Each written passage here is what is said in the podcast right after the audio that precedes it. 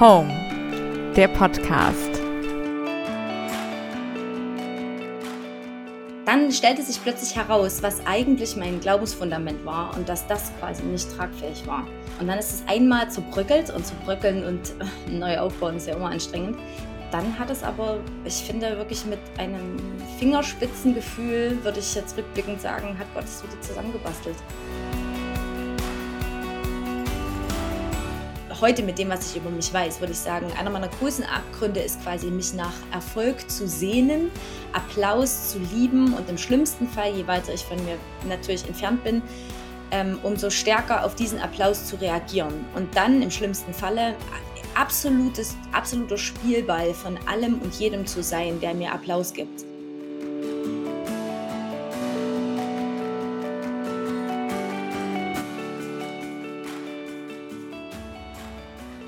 Hallo und herzlich willkommen zum Home Podcast.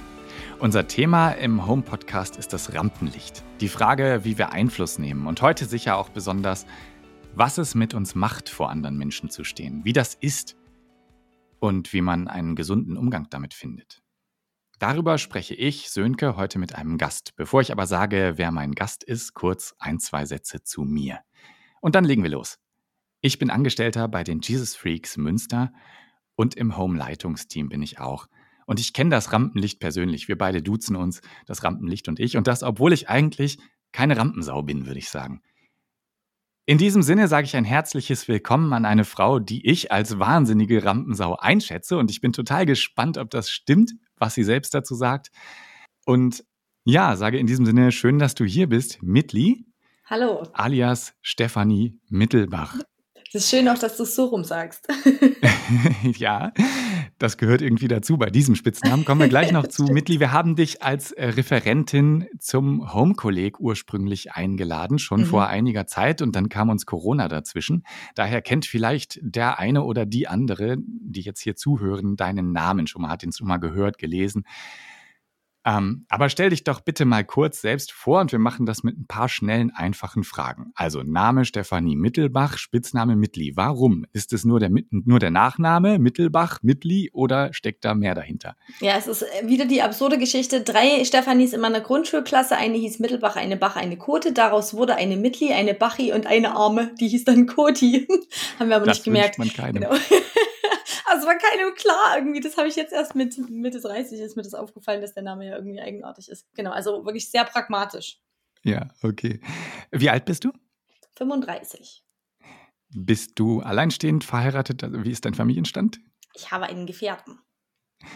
Und äh, woher kommst du geografisch? Ursprünglich aufgewachsen im Erzgebirge in Dorf Chemnitz und lebe jetzt seit 2004 in Chemnitz. Es gibt ein Dorf, das Chemnitz heißt? Ja, genau. Nicht so weit weg von der großen Stadt Chemnitz, genau. die man auch als Wessi kennt. Ja, nur 25 Kilometer tatsächlich von hier entfernt. Das ist ein bisschen witzig. Ja. Was ist deine geistliche Herkunft? Äh, meine Eltern sind hauptsächlich verwurzelt in der landeskirchlichen Gemeinschaft, also sogar sehr. Mein Opa ist Prediger in der landeskirchlichen Gemeinschaft gewesen und immer die beide Familien halt sehr engagiert. Ich bin irgendwann aber bei der Landeskirche in der JG gelandet und dann aber schon mit 16 etwa, wir hatten noch so einen, so einen, ach, einen verrückten Querdenker, JG-Leiter, einen sehr coolen Diakon und der durch ihn unter anderem ähm, und meine aktuelle Mitbewohnerin sind wir dann irgendwann bei den Jesus Freaks gelandet. Und dann hatte ich irgendwann quasi Landeskirche, dann waren Jesus Freaks, dann bin ich irgendwann bei Heilsarmee und Jesus Freaks in Chemnitz gelandet und ähm, da bin ich jetzt. Wir kommen noch kurz zu einem äh, beruflichen Schwenk und dann steigen wir ein. Äh, ich weiß, dass du unter anderem äh, Gemeindeleiterin besagter Jesus Freaks bist, auch schon mhm. in der Zeit, glaube ich, in der es diese Kooperation mit der Heilsarmee gab, mhm. richtig? Ja, da hatte ich Zeiten im, genau, mit im Ehrkreis. Ja, genau. Und ähm, du bist unter anderem auch Coach, freie Rednerin. Mhm. Genau, du stehst also echt viel vorne. In der Rolle haben wir dich ja auch tatsächlich angefragt. Mhm. Was machst du sonst noch beruflich? Ähm, genau, ich arbeite noch in einem kleinen Mundarttheater ähm, in Chemnitz und als bin damit im Ensemble, im Ensemble gelandet. Also äh, kleines Mundarttheater deswegen, weil der Raum relativ klein ist, aber die spielen ähm, an fünf bis sieben Tagen die Woche quasi ihre Stücken, manchmal sogar zwei am Tag. Genau, also es sind eine ziemlich, eine ziemlich schöne Nummer in Chemnitz irgendwie. Und das ist ganz schön, da irgendwie so ein paar Stücke zu haben, die ich mitspiele. Ähm, genau, ansonsten, ich mache schon seit vielen Jahren Musik. Ähm, ich war früher mit einer Freundin gemeinsam als Miss Swallow and Me sind wir, ähm, haben wir ein, zwei, drei Touren gespielt und haben zwei CDs aufgenommen. Das war noch so eine Rampenlicht-Geschichte, ja, Geschichte, genau. Ähm, und ansonsten, ich glaube, Hammer, die, die Mediation, ich weiß nicht, ob du die genannt hattest, also Konfliktmoderation Nein. und da unterrichte ich auch in der Hochschule mit weiter. Ja. Ähm, genau. Ja, das müsste das meiste sein, denke ich. Das ist ja auch schon eine ganze Menge. Äh, Mundarttheater, das, da muss ich jetzt einmal kurz drauf eingehen. ähm, erzähl uns irgendwas in deiner Mundart. Weil einer meiner Lieblingssätze, der ist mir immer im Kopf geblieben ist, als ich irgendwann in meinem Dorf zu Besuch war und gedacht habe, ach Mensch, ist ja schon verrückt, wie die Menschen da doch so sehr Erzgebirge sprechen. Und dann kamen meine kleinen Cousins rein in die Küche und sagten dann zu ihrer Mutti, wirklich so kleine niedliche Jungs, die erstmal nur niedlich waren. Und dann ging plötzlich der Mund auf und es hieß, oh Mutti, darf ich auch noch so ein Stückchen Kuchen haben? Mutti, darf ich auch noch so ein Stückchen Kuchen bekommen? Ähm, genau, da musste ich wirklich sehr schmunzeln, weil es ist tatsächlich dieses Mundwinkel fallen lassen und dann einmal eine Runde brabbeln. Ja, sehr, sehr süß. Ja. Ähm, ich ich komme ja tatsächlich aus dem Norden, also noch viel weiter ja. nördlich als äh, Münster. Aha. Und wir haben ja auch ein, ein Platt bei uns. Und ich möchte an dieser Stelle einfach mal mein absolutes Lieblingswort auf Platt loswerden, einfach weil das in Podcasts viel zu selten genannt wird. Und das ist nämlich Bregenklöterich. Was ist denn Weißt du, was das? Bregenklöterich ist? Nee. Bregen ist das Gehirn und klöterig ja. ist klapprig. Das heißt, du bist durch den Wind. Ach, oh, das ist sehr schön. Ja, ne? Ich liebe okay, das. das merke ich mir. Hm? Ja, Bregenklöterig. Ich bin ja so Bregenklöterig von da. So, jetzt haben wir über Mundart geredet, das muss auch mal sein. Aber eigentlich wollen wir über das Rampenlicht reden. Und lass mich anfangen mit einem Blick von außen. Ich habe dich tatsächlich das erste Mal gesehen, als du auf einer Bühne standst. Oh. Ähm, passiert dir wahrscheinlich öfter, gehe ja. ich mal von aus. Und ich weiß noch, wie ich selber, ne, als jemand, der auch öfter auf Bühnen steht, der diese Situation kennt, wie ich dachte, wow, wie macht die das? Wie die hier steht, mit dem Publikum spielt, wie gut die ist. Ähm, und ich sehe das mit so einem gewissen technischen Auge schon. Aber du warst nicht einfach nur technisch gut, du hast auch inhaltlich total viel transportiert. Und ihr müsstet, wenn ihr jetzt zuhört, so Mitli einfach mal auf einer Bühne erleben. Das ist echt beeindruckend. Du hast eine total äh, starke Präsenz und ich frage mich, wie machst du das? Bist du ein Naturtalent? Warst du als Kind schon irgendwie die totale Entertainerin und nebenbei Klassenbeste? Oder wie muss ich mir das vorstellen? Oh Mann. Oh, warte, ich muss jetzt ganz kurz noch fragen, wann hast du mich das erste Mal gesehen? Kannst du das Jahr sagen? Das Jahr? 18? 17, okay, ja, 18, ja. irgendwie so. Ja, also ja. Das, das war äh, auf mhm. einem Visionstreffen der Jesus Freaks ah, in Halle. Ja, genau, okay, alles klar. Ja, das war nach der großen Krise. Das ist ähm, ja spannend. Ähm, tatsächlich, ich, war, ich bin geboren als Rampensau. Ich glaube wirklich. Ähm, ich erinnere mich, eine meiner frühkindlichen Erinnerungen mit vier oder so, die, also beziehungsweise Erinnerungen, das wurde mir auch immer erzählt. Es wurde mir erzählt, wenn Gemeinschaftsstunde war und der Chor vorne gesungen hat, dann ist es regelmäßig passiert, dass die Mitglieder sich vorne auf die Bühne mitgestellt und einfach lauthals mitgesungen hat. Und ich hätte noch niemals so wahnsinnig falsch gesungen. Ich habe halt Kauderwelsch gesungen, aber ich konnte mich gut einfügen, scheinbar.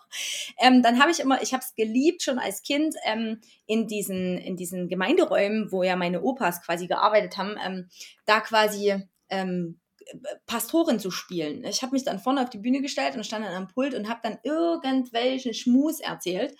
Ähm, ich erinnere mich, wie ich auf der Schaukel in, zu, unten in meinem Heimathaus quasi saß und geschaukelt habe und mir dann auf Englisch Lieder ausgedacht habe und mir in meinen Gedanken vorgestellt habe, wie ich auf großen Bühnen stehe, schaukelnd mit meinem Quatsch Englisch singend, total schief und krumm mit dem Haaren im Wind. Also wirklich. genau, ich, ich war, wenn ich Schlittschuh laufen, war das auch so eine Erinnerung. Ich war Schlittschuh laufen und hatte dann auch immer so Fantasien im Kopf, wie ich mir quasi vorstelle, wie ich in einem Eisstadion Schlittschuh fahre mit meinem wunderschönen Kleidchen und dann spielte die Musik in meinen Ohren. so. Genau, ich habe schon in Grundschulzeiten, schon in den ersten Jahren quasi, habe ich schon die ähm, im Chor meistens die Solostimmen gesungen. Ich habe dann irgendwann war in der, ähm, in der Kurrente und habe auch da, es gab quasi, da gab es das Weihnachtsstück immer und halt die allerbesten Stimmen aus dem Dorf, die durften quasi dann diese Weissagung singen. Und da war ich schon in ganz jungen Jahren war ich mit dabei und habe halt dann dieses Solostück für mehrere Jahre quasi gesungen. Dann irgendwann kam halt Band dazu, in Teenie-Jahren, da habe ich halt mit irgendwie, war ich mit die Frontsau. Ähm, genau. Und das zog sich irgendwie so durch. Ich glaube, es gab, es gab eine einzige Zeit in meinem Leben, als ich zwischendrin, als es mir ganz schlecht ging, habe ich mal alle Verantwortungen ab, also abgegeben, weil ich einfach auch nichts mehr konnte. Und das, da war ungefähr anderthalb Jahre, zwei Jahre oder so, wo ich fast nie eine Bühne betreten habe. Das war schon krass. Und fast keine Verantwortung hatte, weil sonst stand ich ja auch selbst immer, ich hatte ja immer verantwortungsvolle Aufgaben. Ich habe immer irgendwelche Teams geleitet, immer irgendwelche Teams entwickelt, immer Gemeindeleitung, Gründungssachen, immer mitgemacht. Das ist irgendwie so, das war was, was ich geatmet habe. Genau. Ja. Und dann gab es da diese Zeit, wo ich das mal nicht hatte. War abgefahren, ja. Mich würde jetzt total interessieren, was war das für eine Zeit? Was ist da passiert und was hat auch diese Zeit mit dir gemacht? Oh, voll viel, ey. Also ich würde rückblickend, glaube mein Resümee, Resümee ist, ähm, ich denke, mein Charakter war nie in der Lage, meine Talente zu tragen also ich glaube, ich, also ich war schon manchmal ein ganz schönes Assi-Teenager-Kind. Also ich habe schon Leute gegeneinander ausgespielt, war gemein zu Menschen, die nicht so wollten, wie ich wollte. Freunde haben wir, meine besten Freundinnen haben mir mal Jahre später gesagt, dass die manchmal Angst vor mir hatten, weil wenn sie nicht gemacht haben, was ich wollte, dann gab es halt, gab es ähm, verbal auf die Presse oder irgendwelche anderen Manipulationen oder so. Ähm, Genau, ich habe immer versucht, also vor allem dann auch in Teenie-Zeiten, mich irgendwie zu finden und auch eine gute Rolle einzunehmen, auch eine verantwortungsvolle irgendwie auch in meiner ne, Lobpreisleiterin irgendwie da hast du ja dann irgendwie mit 16, 17 hatte ich dann schon begriffen, dass das irgendwie auch eine wichtige Vorbildsfunktion ist, aber ich konnte das damals alles noch gar nicht, ach, keine Ahnung, das war alles so schief und krumm in mir. Genau, und dann irgendwann kam so, ach so, ein, äh, der, also ich war ganz lange in jemanden verknallt und irgendwann hatte der, also viele, viele, viele Jahre, ähm, und irgendwann hatte der dann ähm, eine Beziehung und dann erübrigte sich das und dann folgte so eine blöde Beziehungssache der anderen. Und dann konnte ich irgendwann nicht mehr, weil der mich dann, dann stellte sich plötzlich heraus, was eigentlich mein Glaubensfundament war und dass das quasi nicht tragfähig war. Und dann ist es einmal zerbröckelt und zerbröckeln und neu aufbauen ist ja immer anstrengend. Ja. Genau. Und dann einmal zerbröckelt und dann hat es aber, ich finde, wirklich mit einem Fingerspitzengefühl, würde ich jetzt rückblickend sagen, hat Gott es wieder zusammengebastelt. Und hm. ist was sehr Stabiles draus gebaut, finde ich. Hm. Ja, und jetzt hier stehe ich. Genau so und genauso viel auf noch größeren Bühnen und habe aber das Gefühl, es steht eine andere Mittel oben. Und das ist hm. schön. Du hast eben schon das, äh, das Schlagwort Verantwortung genannt. Also das, das ähm, Einfluss haben, das vorne stehen, dass Leute beeinflussen, dass irgendwie auch direktiv oder offensiv mit Leuten reden, auch mit einer Verantwortung einhergeht. Ist das was, was du durch diese Krise erst begriffen hast? Oder war dir das vorher abstrakt klar, aber völlig egal? Oder wie, wie kann ich mir das vorstellen? Hm, das ist eine gute Frage. Doch, ich war mir darüber extrem bewusst. Doch, auf jeden Fall, weil das auch immer wieder, auch mit 16, 17, gerade als diese Bandphase so war, das waren, glaube ich, dann die größten Bühnen, auf denen ich stand, ähm, da war das auch immer mal wieder Thema. Es gab ab und zu mal Leute, die kamen und gesagt haben halt, dass bei bestimmten Konzerten, die wir gespielt haben, ähm, als Lobpreisband damals halt noch, also dass Leute mich als unauthentisch empfunden haben. Und von daher war das so schon was, womit ich mich regelmäßig auseinandergesetzt habe. Aber ich konnte die Tiefe dessen, konnte ich nicht begreifen. Rückblickend mhm. würde ich sagen, ich glaube, ich habe ich habe damals alles gemacht, was ich konnte. Ich habe versucht, so offenherzig, wie ich damals in der Lage war, Gott das hinzuhalten, wer ich bin, gerade aktuell. Ihm versucht, so gut ich das damals konnte, zu erlauben, dass er, naja, mich verändern darf und Einfluss auf mich nehmen darf und so weiter. Ähm, und ich finde, das hat er auch getan und auf jeden Fall. Und ich glaube, ich habe da auch viel positiven Einfluss gehabt. Und ich blicke aber jetzt zurück und denke, alter Schwede, ne, wenn ich mich jetzt damals sehe, dann denke ich, ich war so daneben. Und doch sehe ich dann einen Gott neben mir stehen, der sagt, Mitli, im Rahmen deiner Möglichkeiten war das cool, was du gemacht hast. Ist schon okay. Du hast eben auch äh, davon gesprochen, dass, dass sich, du hast gesagt, dass deine Persönlichkeit sich verändert hat. Hm. Würdest du sagen, dass, dass Persönlichkeit, vielleicht Reife und auf der Bühne stehen, ähm, dass die miteinander zu tun haben, dass die Art, wie du da vorne stehst, mit deiner Persönlichkeit zu tun hat? Ja, schon. Also ich glaube, die Rampensau, denke ich, das ist in mir angelegt. Das gehört, glaube ich, zu meiner, meiner Persönlichkeitsstruktur. So, ich kenne andere Menschen, die mir sehr ähnlich sind, die mit einer ähnlichen Leichtigkeit Bühnen betreten. Mhm. Ähm, ich glaube, das liegt mir und das habe ich schon immer geliebt. Und die aber auch, und das merke ich schon auch, den ähnlichen Abgrund in mir haben. Weil natürlich ist halt, also wenn ich jetzt heute mit dem, was ich über mich weiß, würde ich sagen, einer meiner größten Abgründe ist quasi, mich nach Erfolg zu sehnen, Applaus zu lieben und im schlimmsten Fall, je weiter ich von mir natürlich entfernt bin, ähm, umso stärker auf diesen Applaus zu reagieren. Und dann im schlimmsten Falle absolutes, absoluter Spielball von allem und jedem zu sein, der mir Applaus gibt. Das heißt, du bist nicht nur jemand, der Einfluss nimmt auf andere, hm. sondern diese Situation nimmt auch Einfluss auf dich, macht was mit dir und, und gibt dir auch was, was du brauchst, wenn ich dich Voll. richtig verstehe. Ja, Voll. Und inzwischen muss ich sagen, inzwischen kann ich meinen Studierenden, zum Beispiel in Corona, die waren ja die einzige Gruppe, die mir Applaus gegeben hat, da konnte ich inzwischen mit einem ehrlichen Schmunzeln sagen, ähm, wenn die mich mal wieder geschauert haben, wie fantastisch meine Vorlesung war und hast du nichts. Also es war wirklich, die haben mir so wohl getan. Ähm, dann konnte ich auch ehrlich sagen, dass mir das wirklich gut tut und dass ich diesen Applaus enorm genieße. Aber ich weiß auch, dass der auch halt meine große Gefahr ist. Ja. Wie gehst du mit Negativerlebnissen um? Also wenn du sagst, Bühne ist ein Ding, was ich brauche, wo ich auch gerne bin, was total zu mir gehört und wo ich diese Bestätigung bekomme, die ich brauche. Du wirst doch bestimmt auch erlebt haben, dass du unzufrieden mit dir selbst warst oder dass andere Leute dir gesagt haben, sag mal, das war heute scheiße. Mega, ja. Was machst oh, du dann? das ist echt eine gute Frage.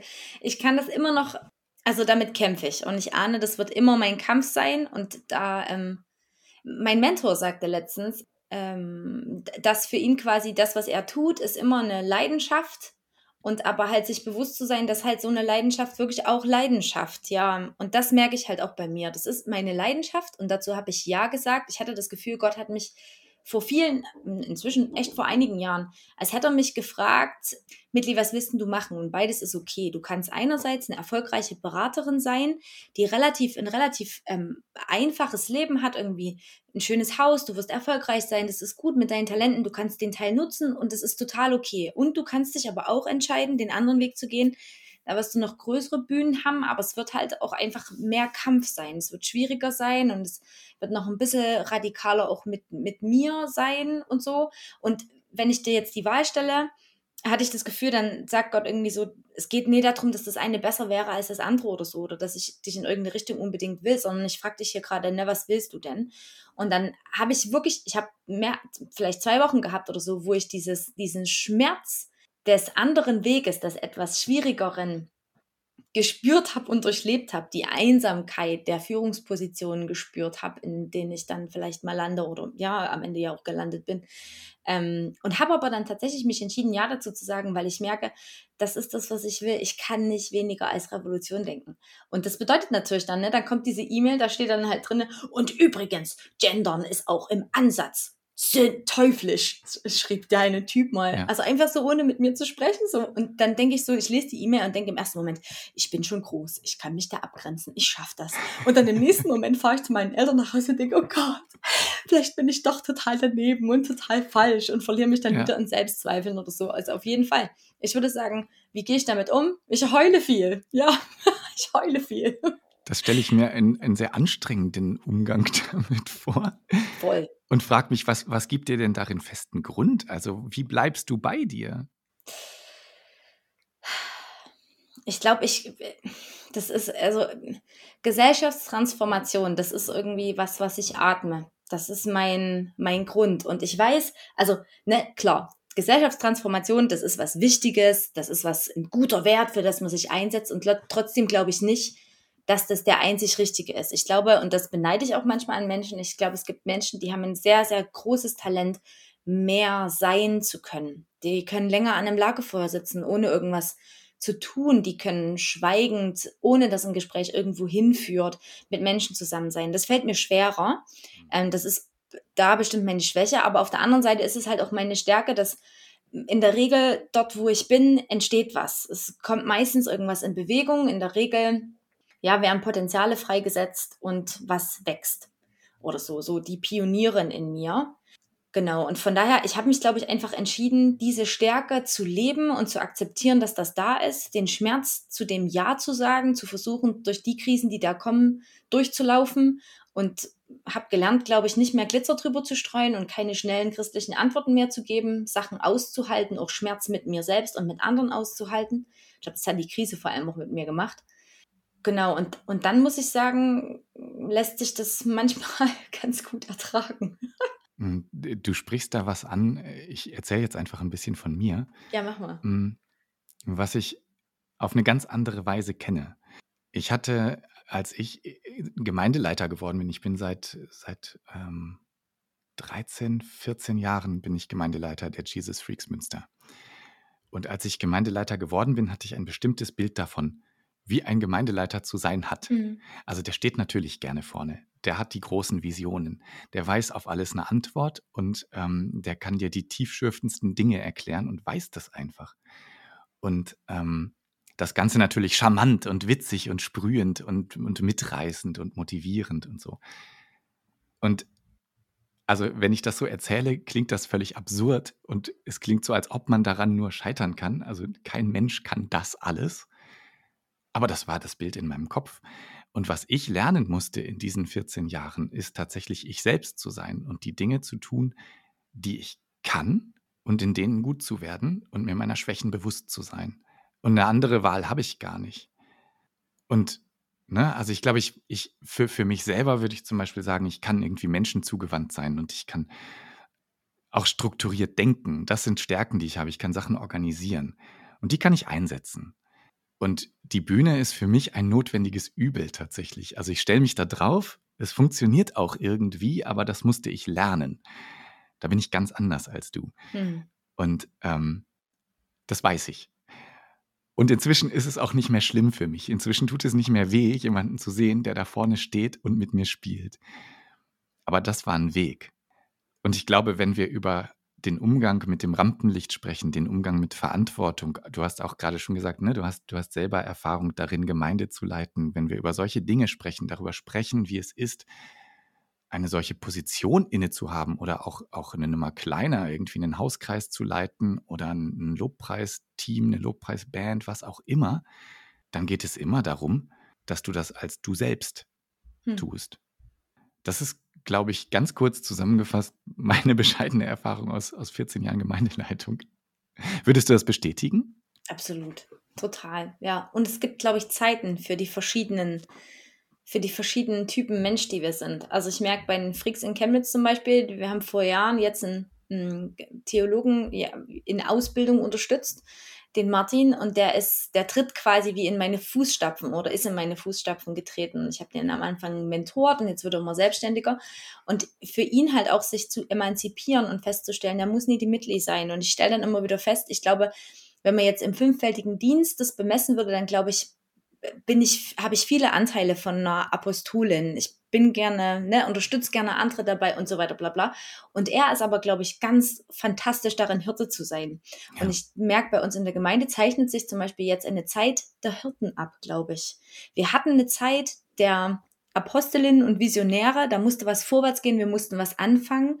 Aber wenn ich jetzt quasi permanent weiter mit der gleichen Geschwindigkeit wie in den letzten anderthalb, zwei Jahren vorne weglaufe, dann geht uns diese, äh, diese Gemeinde vor die Hunde. Ich, und, und so dann halt auch in dem Rahmen zu verstehen, dass es auch eine Zeit gibt, in der muss ich wieder zurücktreten, jemandem anders den Raum lassen, dass er oder sie die Gaben entfalten kann, den Raum einnehmen kann und ich muss halt woanders mein, mein Ding machen, so. Mhm. Mm, genau du selbst sein. Äh, ich finde, das ist wahrscheinlich auch der größte Kampf unseres Lebens, oder? Zu begreifen, dass dass es nichts nutzt, irgendwas anderes sein zu wollen, sondern es geht nur, dass wir selbst sind. Und ich merke im Coaching, ich habe ja jetzt auch einige GemeindeleiterInnen quasi, die ich mit begleite und so. Mhm. Und dieses ähm, vor allem von Menschen, die halt sehr präsent sind, sehr laut in Gemeinde, auch ein Stück den Mut zu haben, tatsächlich sich den anderen in ihrer Größe zuzumuten. Und keine Angst davor zu haben, wie viel Neid das hervorrufen könnte oder wie viel Scham vielleicht auch bei den anderen, sondern sich zu trauen, das Licht so hell, wie es gerade ist, scheinen zu lassen, so ehrlich, wie das gerade geht und dann ein Stück auch diesem Prozess zu vertrauen, weil ich glaube wirklich, dass wenn wir uns das selber trauen und zutrauen, uns selbst zu zeigen mit dem, was wir können und was wir sind und auch mit dem, was wir nicht können, dann glaube ich, setzt das andere um uns herum automatisch frei. Ja, nicht jeden sofort und ja, wir werden mit Neid auf jeden Fall von anderen umgehen müssen, ohne Frage. Aber ich glaube, das darf nicht der Maßstab sein, weil sonst kommen wir genau in dieses, weil die Phase kenne ich aus meinem eigenen Leben halt auch, in dieses Angst davor zu haben, halt abgelehnt zu werden für das, was ich bin. Dafür, dass ich so schillernd leuchte für viele dummerweise, weil meistens Menschen meine Schwächen halt nicht so gut sehen, selbst dann, wenn ich sie ganz lautstark vor mir hertrage. Das ja. hören irgendwie Leute auf. Nee, genau. Und ja, dann mir das aber selber zu erlauben, die zu sein, die ich halt nun mal bin. Das, das ist spannend, ne? Das, das, das gibt es so in, in beide Richtungen in, in mhm. christlichen Gemeinden, glaube ich. Ne? Eine, eine Scham davor, zu laut zu sein und zu sehr vorne zu stehen und sich immer zu fragen, so, äh, mache ich das, um mich zu präsentieren oder geht es ja. hier um Gott? Das ist ja so eine, so eine Denkweise, die kenne ich total. Und andersrum aber auch, ne? als, als äh, jemand, der selbst vom Naturell her eher schüchtern ist, würde ich sagen, kenne ich das zu denken, so, so wie der müsstest du sein, so wie die müsstest du sein, dann wäre alles gut mit dir. Und beides sind halt Lügen. Also Gott legt in unterschiedliche Menschen unterschiedliche Talente und Begabungen hinein. Würde jeder unterschreiben den Satz, aber sobald du ihn auf dich selber anwendest, stellst du ihn in Frage. Das ist was, was ich von mir selber kenne und was ich an so vielen anderen Menschen beobachte. Und das darf dich nicht davon abhalten, laut und schrill zu sein. Hm. Und das darf mich nicht davon abhalten, der zu sein, der ich bin. Und denjenigen, Total. der das jetzt hört, nicht davon, er selbst oder sie selbst zu sein. So. Und das, das finde ich, ist eine Perspektive, die kommt oft viel zu kurz. Du bist gut, wie du bist. Und du kannst auch niemand anders sein als der, der du jetzt gerade bist. Also selbst wenn da noch tausend Entwicklungsschritte auch vor mir oder vor dir oder vor den anderen, also für, für der Person, die jetzt gerade zuhört, so liegen. Also ich meine, am Ende, du hast nur das Jetzt. Und ich glaube, dafür muss ich mich auch immer wieder entscheiden. Ich sehe doch die ganzen Baustellen, die ich habe, wo ich nicht gut genug bin, wo mein Charakter nicht reicht, wo ich vielleicht nicht demütig genug bin, wo ich Stolz entdecke. Also Sachen, ne? Und mhm. doch kann ich mich nur entscheiden, heute mit dem zu arbeiten, was ich heute hier bin. Und ich glaube, darum geht's. Ja zu sagen zu dem, was ist, in aller Demut und dann halt sich zu trauen, ähm, zuzulassen, dass man in zehn Jahren auf sich selber zurückguckt und denkt, ach du Scheiße, was, was ich war ich für voll, ein ja, voll. Und das wäre ich garantiert, ne? Und dann aber die Leichtigkeit zu behalten und den Humor zu haben, dann sagen zu können, ja, ist so. Also, hm, besser geht's nie. Ja, ja. Und ich würde gerne ergänzen, äh, auch das Vertrauen darauf zu haben, dass Gott sich das ganz gut ausgedacht hat mit Gemeinde und mit Ergänzung. Also die Bibel atmet total, gerade das Neue Testament atmet total den Geist davon, dass wir aufeinander angewiesen sind, weil jeder seinen eigenen Platz hat in dem Ding und weil jeder was mitbringt, was für die große Gemeinschaft wichtig ist. Und also ich, ich glaube tatsächlich, das ist was, was eher die, die Stillerinnen in den Gemeinden oft nicht sehen, wie wichtig sie für eine Gemeinschaft sind. Und wie wichtig diese kleinen, verborgenen, scheinbar kleinen, verborgenen Dinge sind, die sie ganz selbstverständlich tun, wie sehr sozialer Kit in einer Gruppe wichtig ist, wie sehr es wichtig ist, dass man nachfragt, ey, wie geht's dir eigentlich? All diese Dinge. Ne? Ja, preach it, Sönke, preach it, wirklich. Das muss raus in diese Welt. Weißt du, die, die, eine meiner größten Schwächen ist, oder dann bin ich am schwachsten, wenn diese Menschen nicht stark genug um mich herum sind. Weil ich nämlich dann oh, in der Lage bin, alles mit dem Arsch einzureißen. Ich baue total, ich bin fantastisch darin, instabile Strukturen aufzubauen. Und die können richtig geil werden, wenn da Leute dahinter sind, die ganze Zeit permanent hinter mir aufräumen, stabilisieren, Beziehungen pflegen und so weiter. Aber wenn diese Leute nicht an sich selber glauben, dann kann ich nicht dann, dann muss ich mich drosseln. Also, und tatsächlich nicht, weil ich mich verstecke, sondern weil ich dann, weil ich dann zu gefährlich bin. Also, mein Talent ist damit dann halt, die Gruppe kann dann das, was ich kann, nie tragen. Mhm.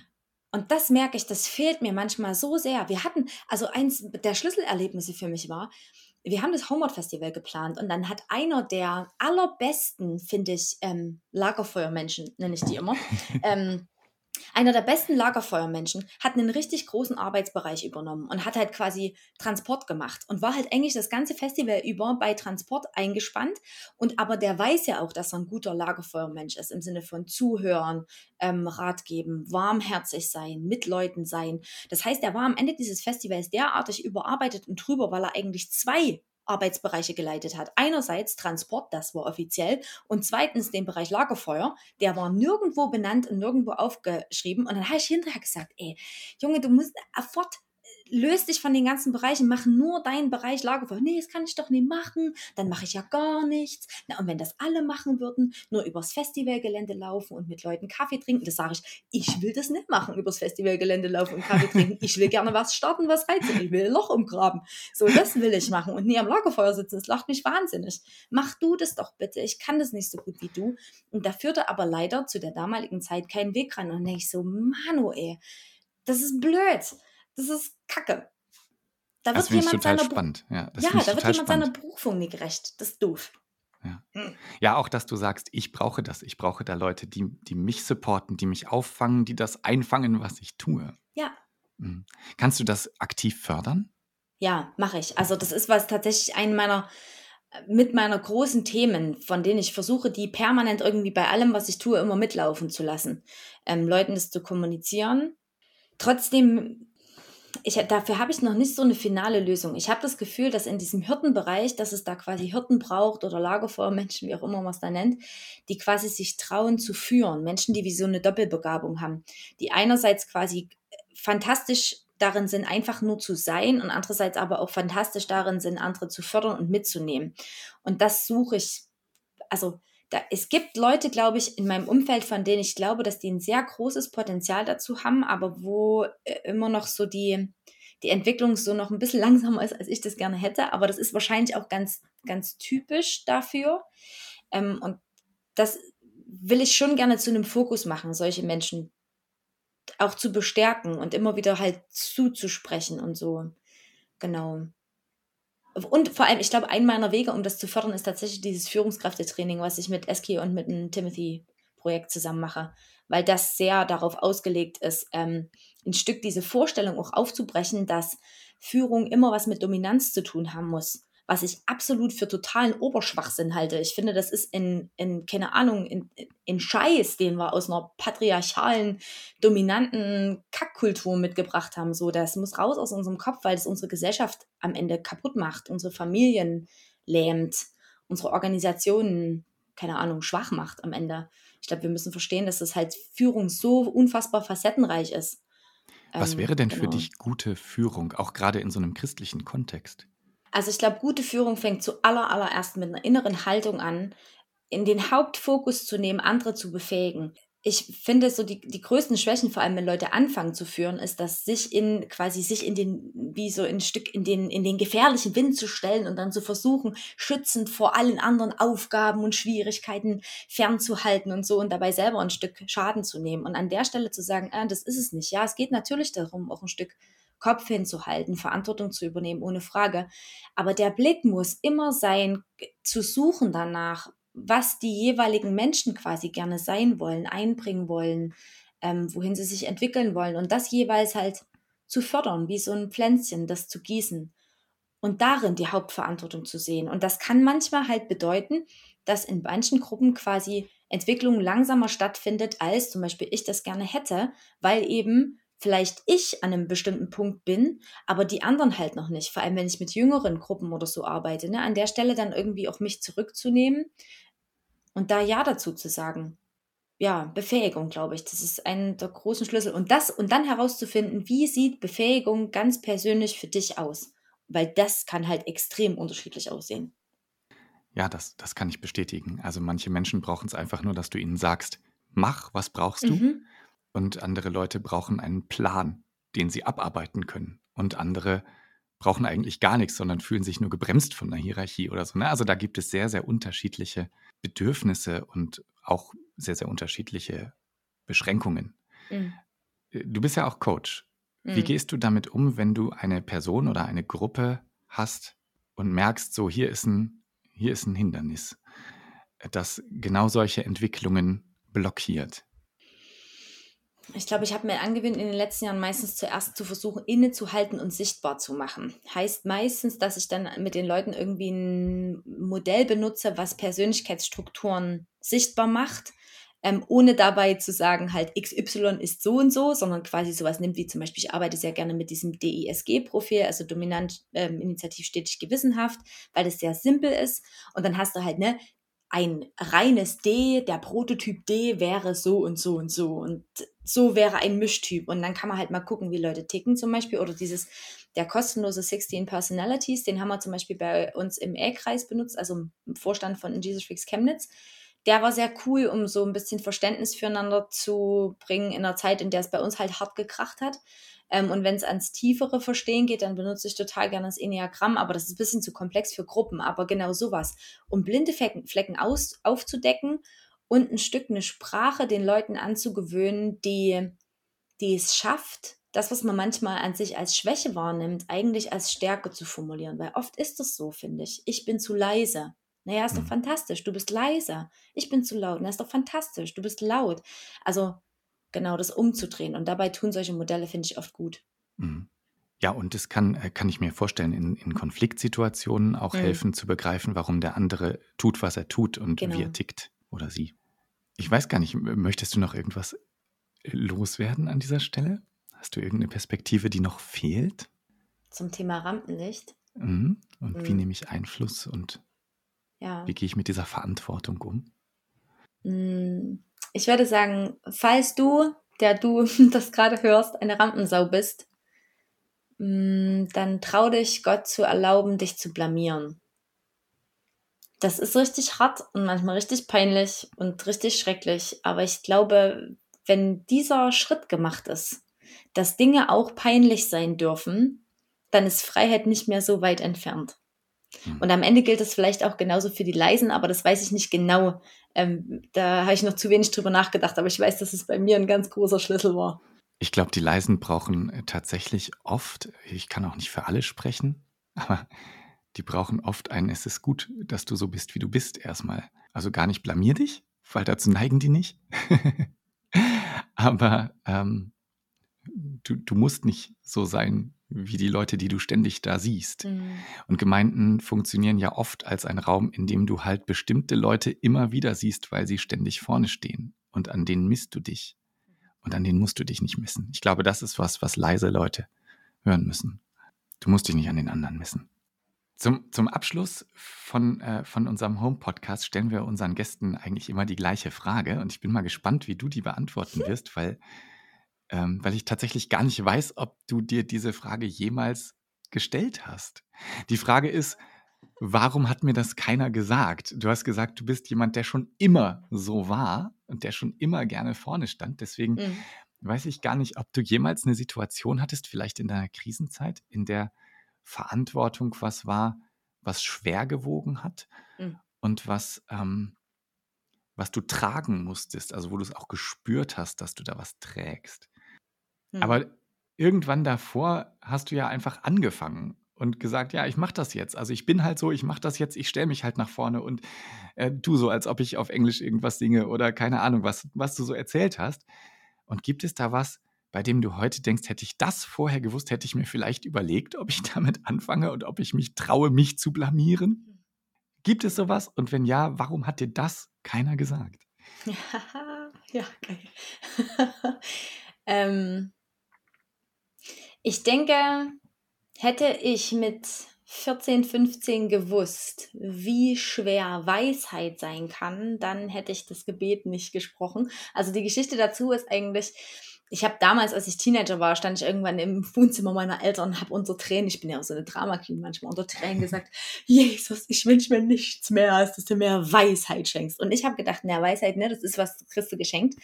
Und ich glaube aber, Weisheit kam am Ende durch das durch die vielen Schwierigkeiten auch. Und ja, ähm, Verantwortung spüre ich eigentlich immer als eine schwere Last, die quasi wie permanent auch auf meinen Schultern liegt. Das macht mir auch Spaß, ohne Frage. Ne? Es ist nicht nur Last. Aber es ist immer schwer. Es ist immer irgendwie auch einsam in bestimmten Rollen, weil ja. jeder dich irgendwie wahrnimmt als Rampensau, genau. Und warum hat mir das niemand gesagt? Dazu würde ich sagen, ich glaube, ich wäre außerstande gewesen, es zu hören. Ich denke, es haben mir Leute gesagt, aber ich habe es nicht gehört. Äh, diese, diese Last äh, der Verantwortung, das würde mich noch interessieren. Ähm, wie fühlt sich das für dich tatsächlich an, in so einer Rolle zu stecken? Und du, du bist ja in, in äh, Führungsrollen immer auch jemand, ähm, der irgendwie eine Projektionsfläche ist, wo Leute was erwarten, wo Leute, weiß ich nicht, eine Performance erwarten oder eine Ansage oder eine, eine Klarheit, die du vielleicht selbst gerade nicht hast oder was auch immer. Wie fühlt es sich an, Verantwortung für andere Menschen zu tragen, für Gruppen zu tragen? Oh, das ist eine spannende Frage. Also einerseits, wenn dann Menschen aufblühen, dann fühlt sich's an wie der Himmel auf Erden. Da könnte ich heulen vor Freude, ey sowas dann zu sehen. Manchmal, ne, wenn ich irgendeinen Rahmen geschaffen habe für irgendein Fest, für, für irgendwas, ne, und dann so zu sehen, wie Menschen strahlen, wie Menschen Dinge erzählen, wie manchmal ich Erkenntnisse vor Jahren hatte und Dinge gesagt habe und dann andere Menschen plötzlich höre, wie die auf einer Bühne meine Sätze wiederholen, als ihre eigenen. Und dann denke ich ja so, um Gottes Himmels Willen, ist das schön. Also das ist so ein Teil der Verantwortung. Und auf der anderen Seite fühlt sich die Verantwortung schon auch, es ist oft Angst, Angst es zu versauen, ja, Menschenfurcht, ähm, manchmal Schlaflosigkeit in ganz besonders schlimmen Nächten. Wie fühlt es sich an? Naja, manchmal krabbelt es auf meiner Haut, weil ich so ein Hautmensch bin. Das heißt, wenn es ganz besonders krass ist, dann kriege ich quasi Ausschlag und dann fühlt sich die Verantwortung quasi so an und dann sehe ich richtig scheiße aus. Aber das ist ja krass. Also das heißt, dass, dass ähm, die Rollen, in denen du steckst und die Dinge, mhm. die du tust, einfach weil du irgendwann gesagt hast, so, äh, ich kann gar nicht anders, schon auch eine so große Last sein können, dass sie sich körperlich bemerkbar machen. Auf jeden Fall, ja, richtig, richtig oft. Ich habe das oft, ja. Also ich, und das Ding, das ist wirklich dieses Ding, ich wusste, dass ich mich für den, für einen Weg entscheide, der so ist. Ja, ja, voll. Ich glaube, es hätte, wäre auch leichter für mich gegangen, aber ich merke, ich kann, ich da, ich glaube, ich wäre da nicht glücklich geworden, wenn ich Haus, Familie, Kinder mit, mit jungen Jahren gewählt hätte, davon abgesehen, dass ich die Wahl leider nicht hatte. Aber ähm, das konnte ich nicht sehen, aber ich würde da durchdrehen, glaube ich. Ich glaube, ich kann nicht anders als so. Ich brauche, ich denke, ich brauche manchmal auch diese, diese Last, ich brauche diese Schwere der Verantwortung, ich brauche manchmal diese Tränen und das Drama, glaube ich, auch, um mich zu spüren. Ja, und am Ende ist es so verrückt, wie das vielleicht klingt. Ich denke, es ist mir auch zuträglich und es passt zu mir ein gewisses Maß an Leiden, so ein Grundleiden, ja. vielleicht auch einfach mit dabei zu haben, mit im Gepäck zu haben, weil ich auch merke, wenn ich, wenn ich diese Verantwortung spüre, die Schwere spüre und das Leiden auch wahrnehme, dann werde ich sanfter. Ich werde barmherziger, ich werde liebevoller und ich werde oft sehr viel weiser. Ja, als wenn mich das wie demütig hält. Ich habe immer gedacht, ich bin da total schräg, aber ich habe einen sehr guten Freund, der, der eine extrem hohe Position hat. Ähm, und der sagte immer, also vor allem auch die Krankheit unter anderem seiner Partnerin ähm, und die Schwere und seine Menschenfurcht und manchmal auch seine, seine Lethargie bringen ihn eigentlich dazu, immer wieder so nah dran sein zu müssen an diesem Gott. Und ich, ich, also ich bin ja grundsätzlich auch manchmal einfach ein träger und fauler Mensch. Und das Schöne ist, wenn der Schmerz groß ist, dann muss ich wieder spätestens dann muss ich wieder vor Knien zu diesem Gott kriechen, weil ich es nicht alleine auf die Reihe kriege. Also nicht, dass Gott nur so ein Lückenbüßer ist. Ne? Es, es gibt auch inzwischen viele andere Ebenen unserer Beziehung, aber doch auch das. Und dann merke ich ja, vielleicht würde ich mich alleine nur deswegen sogar manchmal für die Position und die Rolle entscheiden, weil es weil genau da dieser Raum ist, der meine eigene Kraft, meine eigene Fähigkeit, Verantwortung zu tragen, meine eigenen Talente wirklich so übersteigt, dass ich so abhängig von diesem Gott bin, dass aus dieser Abhängigkeit wieder ein tiefer Frieden entsteht. Ich finde, die gefährlichsten und schwierigsten und anstrengendsten Zeiten meines Lebens waren meistens die, wo ich gerade so durchschiffen konnte. Und das Ding ist, ich schaffe, ich kann super viel, ganz viel aus der Hand schütteln von daher, es muss schon oft was sehr Großes sein, damit ich dann so richtig mich auf meinen Arsch setze und sage, Jesus, mach. Und dann diese Wunder zu erleben. Alter, scheiße, das ist so geil. Das ist einfach so geil. Ja. Wunder in welchem Sinne? naja, wenn dann halt so, keine Ahnung, wenn, ach, wenn wie beim Homeward Festival, ne, was wir ja. da geweint haben und was wir da gekämpft haben, auch im Zuge dieses Festivals so. Und dann aber zu sehen, wie da Menschen zu uns kommen, die seit Jahren keine Bilder mehr hatten, keine, keine enge Verbindung mehr zu Gott und die plötzlich mit Tränen in den Augen vor einem stehen und sagen, oh Gott, ey, bei diesen fünf Minuten Stille, da hat Gott das erste Mal seit Jahren wieder mit mir gesprochen. Menschen, die, keine Ahnung, ne, wie eine Art anwandelnde Sehenscheidenentzündung am Arm haben, wir kurz beten dafür und plötzlich innerhalb einer Sekunde ist es einfach weg. Augen, in denen komische Splitter, irgendwas Zeug drin waren, die innerhalb von einer halben Stunde, Stunde einfach plötzlich abgeschwollen sind. Die waren so zugeschwollen, das kannst du dir nicht vorstellen. Und dann plötzlich war es einfach weg. Oder Gewitter, die wie so ein, wie in so einem Loch um dieses Festivalgelände drumherum waren. Du bist fünf Minuten von unserem Gelände aus auf die Autobahn gefahren und die Autobahn stand unter Wasser, wirklich unter Wasser. Und bei uns auf dem Gelände sind vielleicht fünf Tropfen gefallen. Solches Zeug, da stehe ich davor und kriege Gänsehaut und denke, es gibt's doch gar nicht. Wie kann etwas so Mächtiges tatsächlich mit mir in Verbindung sein und, und Bock drauf haben, mit mir Welt und Leben zu gestalten ähm, ohne dass es nur immer ums Gestalten und Tun geht, sondern dass es ihm einfach, also diesem Gott, ihr, wie auch immer, ne, einfach reicht, manchmal auch nur mit mir zu sein und dass das ausreichen würde. Nichts muss ich mehr und ich darf aber gerne mehr. So, also wenn es jetzt wild war, dann keine Ahnung, aber. Hm, ich ich höre da, äh, also du, hat, du hast dieses, dieses äh, Thema Wunder angeschnitten, auch in einem, in einem Kontext gerade von äh, da, wo ich selbst eigentlich nicht mehr kann. Mhm. mhm. passieren diese Dinge. Ist das tatsächlich eine Erfahrung, die du äh, gerade auf dem Homeward gemacht hast? Also, dass du sagtest, äh, so, so da, da, das hätte ich alleine nicht, nicht aus meiner Kraft, die weit reicht, hast du gesagt, aber das Mhm. hätte ich dann nicht machen können. Und da war Gott. schon. Ist, es, ist das das, was du beschreiben wolltest? Schon, ja. Ja. Und äh, eine zweite Sache, wenn ich dich richtig interpretiere, hm, äh, so äh, nochmal zurück auch zu dieser Frage, warum hat mir das keiner gesagt, über die wir ja immer noch äh, irgendwie oder die wir immer noch streifen, um die wir so rumkreisen gerade. Ich habe da ein sehr starkes, eigentlich kann ich gar nicht anders rausgehört. Hm. Ähm, ich bin so, wie ich bin, das, das muss so sein und ich, ich kann es nicht anders tun und anders würde ich nicht, nicht existieren können. Was ich mich dabei aber gefragt habe, ist, bist du damit glücklich? Denn du hast ganz viele positive Adjektive gesagt, aber glücklich war nicht dabei. Also du hast auch davon gesprochen, was, was, was für eine Last das manchmal ist, wie schwer das manchmal ist, wie überfordernd das manchmal ist. Gleichzeitig hast du gesagt, so, ne, dass da in dir Wachstums- und Lernprozesse sind, Weisheit entsteht, all diese Dinge. Ähm, ja, genau, aber ich habe mich halt, während du so geredet hast, habe ich mich gefragt, bist du glücklich und könntest du auch anders glücklich werden? Mhm. Mm, ja, ich habe ich glaube, es gab Zeiten, da war ich nicht damit glücklich. Da war da habe ich zu viel getan und es gab zu wenig Sein. Ähm, das lehrte mich die Krise, in der ich nicht anders konnte, als nur zu sein. Ähm, dann zu merken, doch, das ist auch genug. Es ist einfach genug. Und wenn ich gut bei mir bin, und es gelingt mir in den letzten Jahren wirklich immer und immer besser, dann habe ich, das Bild wäre wie so, ich baue ein wunderschönes Haus und einen wunderschönen Garten, davor steht eine Bank. Das hat irgendwann mal meine Mitbewohnerin geprägt. Die kam dann wieder aus dem Wald vom Spaziergang und sagte, ey Mitglied, ich glaube, ich habe verstanden. Ich baue hier ein riesengeiles Haus, habe eine super geile Bank vorm Garten und ich gieße und jäte und es ist mega. Und Gott fragt mich, ey, warum sitzt du nie auf deiner Bank und guckst dir an, was du alles Schönes machst? Oh, und da schoss mir das Blatt.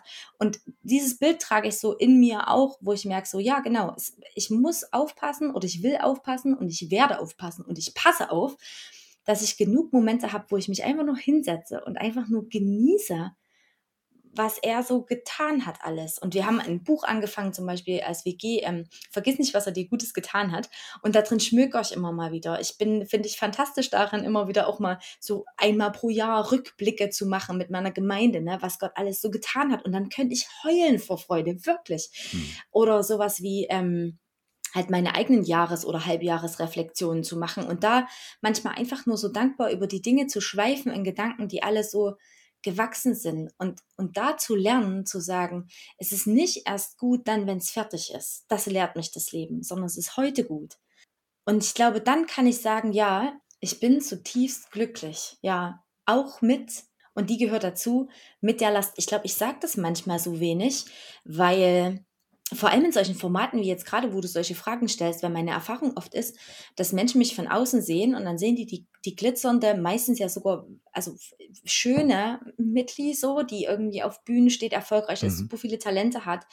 Und dann manchmal wie so dieses Gefühl an mich herangetragen wird, so, ich fühle das manchmal so, ne, wie, wenn ich so wäre wie sie, dann wäre ich glücklich. Und ich glaube, deswegen betone ich manchmal in diesen, in solchen Formaten wie diesem so sehr, dass es halt auch so viel Last ist und auch so viel Schwere hat und mit so viel Tränen verbunden ist. Aber ja, ich bin auch glücklich. Aber das ist nicht, weil ich ähm, in erster Linie schön bin oder so. Also ich meine, ich kämpfe ja selber auch manchmal mit, mit so Momenten, wo ich vorm Spiegel stehe und denke, na, was ist denn hier los? Was ist denn da für eine, ein Ding gewachsen? Ich nenne es Love Handle. Gerade auch in Zeiten von Corona oder so. Ne? Also dann sieht man vielleicht die Menschen dann noch von außen oder ich sehe ja auch manchmal Menschen von außen, wo ich so denke, oh, wenn ich so wäre, dann, und wenn man selbst drin steckt, ist es ja dann oft trotzdem auch anders. Ja, ähm, ja und deswegen betone ich das manchmal so. Aber ja, doch, doch, ich würde sagen, von Herzen sagen, ich bin auch sehr glücklich und sehr froh, dass ich diesen Weg gewählt habe. Und wenn ich die Wahl nochmal hätte von vor ein paar Jahren, ich würde jederzeit wieder genau diesen Weg gehen. Ich würde auch wieder den Weg durch dieses ja, durch diese vielen Jahre dunkles Tal wandern, auch durch diese vielen Jahre der Schlaflosigkeit. Ich würde wieder durchgehen, weil ich dann genau da lande, wo ich jetzt bin und ich will nirgends anders sein als genau hier. Mhm. Ich mag mich so, wie ich bin. Es gab vor Jahren, sind, also ich, ne, ich komme ja aus so einer Phase, wo ich wirklich, ich habe mich gehasst wie die Pest als Anfang 20-Jährige. Wirklich, was ich mich beschimpft habe, das geht auf keine Kuhhaut. Und dann vor Jahren hatte ich diesen Moment, wo ich vorm Spiegel stand und, und mich gesehen habe und gesagt habe, oh, weißt du, Mitli, ich mag dich. Ich finde dich eigentlich ganz schön und ich glaube, wenn es niemanden anders zum Heiraten auf der Welt gäbe, ich würde dich gerne heiraten wollen wir unser Leben miteinander verbringen? Da habe ich mir selber einen kleinen Heiratsantrag gemacht. Ja. Und das war für mich echt so ein Schlüssel, wo ich denke, ja doch, doch, ich bin glücklich mit dem, was ich bin. Das ist total schön, das zu hören. Also äh, das, das hat ja gar nicht, gar nicht viel jetzt mehr mit, mit, ähm, mit Rollen zu tun, in denen du von außen steckst, sondern das ist ja, wer du bist und wie du bist. Ja. Und ich finde es total schön, dass du diese Kurve gerade nochmal gemacht hast weil ich glaube, dass das etwas ist, was jeder Mensch mit sich ausficht. Mhm. Wer bin ich eigentlich und bin ich in Ordnung? Mhm. Und bin ich in Ordnung vor mir, vor dem Rest der Welt? Bin ich in Ordnung vor Gott, vor meinen Freunden, vor meinem Partner, was auch immer? Und da zu hören, dass du sagst, ja, ich bin okay. Und ich bin mhm. nicht nur okay, ich würde mich sogar selbst heiraten. Das ist schön. Das ist, ist wunder, wunderschön. Und ich wünsche das jedem, der das hört, dass du an diesen Punkt irgendwann auch kommst. Und nur so, glaube ich, kann man wirklich auch gesund bleiben in einer Position, in der man Verantwortung für andere trägt, indem man in erster Linie für sich selbst sorgt und mit sich selbst im Reinen ist, mit sich selbst und mit Gott und mit seinen Beziehungen, die man so hat. Ich glaube, das ist ganz, ganz wichtig, wenn wir über Verantwortung und Rampenlicht sprechen.